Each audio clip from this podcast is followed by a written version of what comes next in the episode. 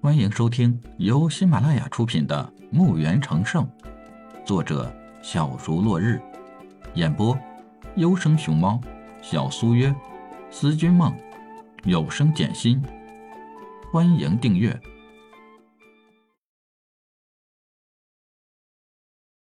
一百六十八集。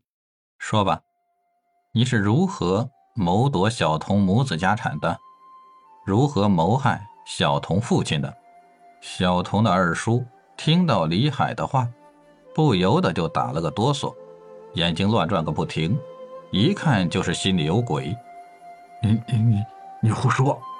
他刚说完，一个士兵上前就揪住了他的脖领。大胆贼民，王爷你也敢骂？啪啪啪啪，开始连扇他的耳光。一顿耳光后，他满口流出了鲜血，滴答滴答的。血滴落在了地面上，王爷，完了！小童的二叔瘫软在了地上。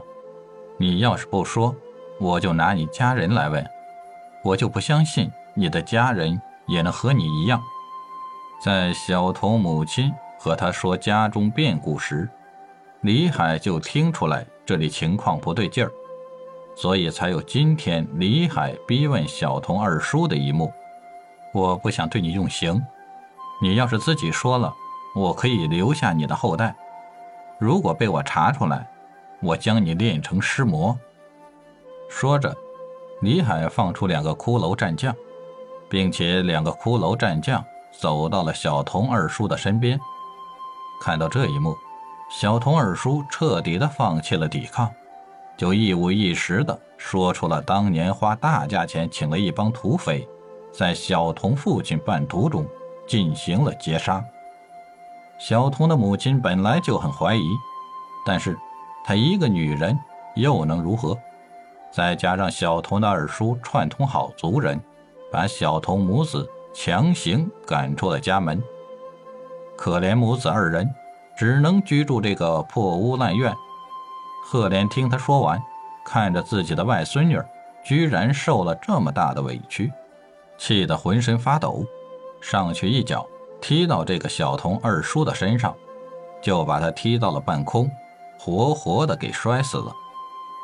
小童的母亲听到这个事情，直接哭得晕死了过去。剩下的人和官员与这件事有关的，全部被收押起来，等待处理。等到了晚上，小童的母亲也醒了过来。李海特意摆了一桌酒席，为了感谢特罗的帮忙。虽然李海不必如此，但李海始终不是摩罗国的人，礼多人不怪。李海还是请了他。再就是请了赫连、小童母亲和小童。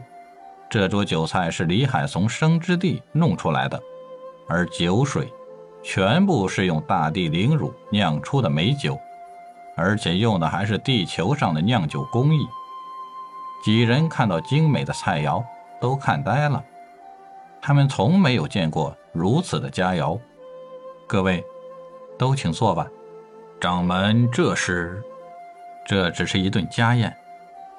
大家都是自家人，今日又是为小童大仇得报，我们来庆祝一下。都坐吧。多谢掌门。多谢师傅，多不要那么麻烦。再说会儿菜就凉喽。大家都不敢坐，坚持的等李海坐下才肯坐，因为李海的地位实在是太尊贵了。众人坐好后，特罗赶紧拿起酒壶给大家倒满酒，他可不敢让李海给他倒酒。这边的事儿已了，今晚之后大家各自忙碌吧。来，小童。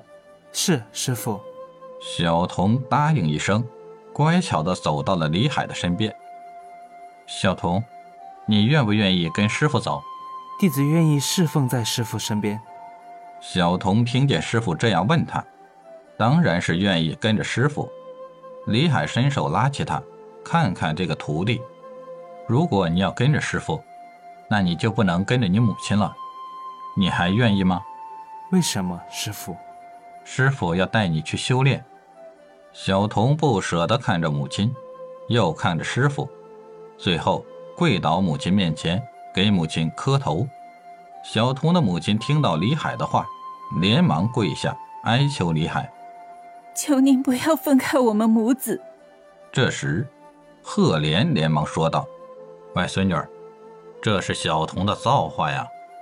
如果他跟着掌门，这一生就前途无量了。”难道你不希望小童有出息吗？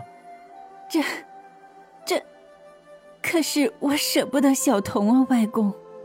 小童也是一脸期望的看着李海，无奈世间太多的不舍了。李海看着小童的母亲，说道：“我可以答应你，不让你和小童分开。”小童和他母亲听到李海的话，就是一席。不过李海的下一句话。就让小童的母亲犯难了。